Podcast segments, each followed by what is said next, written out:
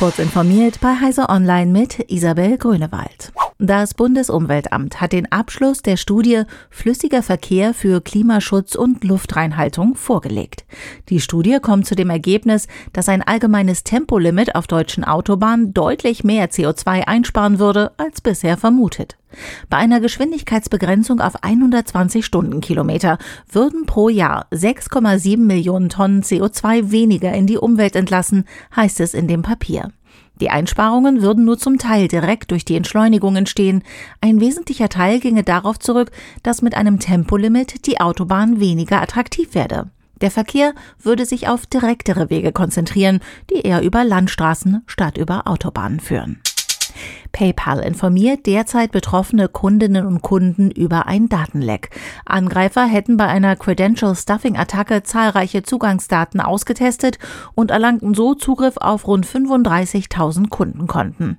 Danach konnten die Kriminellen dort die Namen der Kunden, deren Adressen, Social Security Nummern, Steueridentifikationsnummern sowie Geburtsdaten auslesen. PayPal gibt an, die Passwörter erfolgreich abgegriffener Konten zurückgesetzt und erweiterte Sicherheitsprüfungen implementiert zu haben. Bislang deute nichts darauf hin, dass die Daten missbraucht wurden oder dass es unberechtigte Transaktionen auf den PayPal-Konten gab. Lichtverschmutzung ist weltweit deutlich schlimmer als bislang angenommen. Im Schnitt wird der Nachthimmel jedes Jahr um fast 10 Prozent heller. Das hat ein Team des Deutschen Geoforschungszentrums im Auftrag des US-Forschungszentrums NORLAB herausgefunden. Das Ergebnis habe gezeigt, dass Analysen auf Basis von Satellitenmessungen das Ausmaß der Lichtverschmutzung deutlich unterschätzen. Über weiten Teilen der Erdoberfläche zeige der Himmel nach dem Sonnenuntergang nachts nicht mehr das Sternenlicht und den Mond, sondern sondern ein Leuchten aufgrund künstlicher Lichtquellen.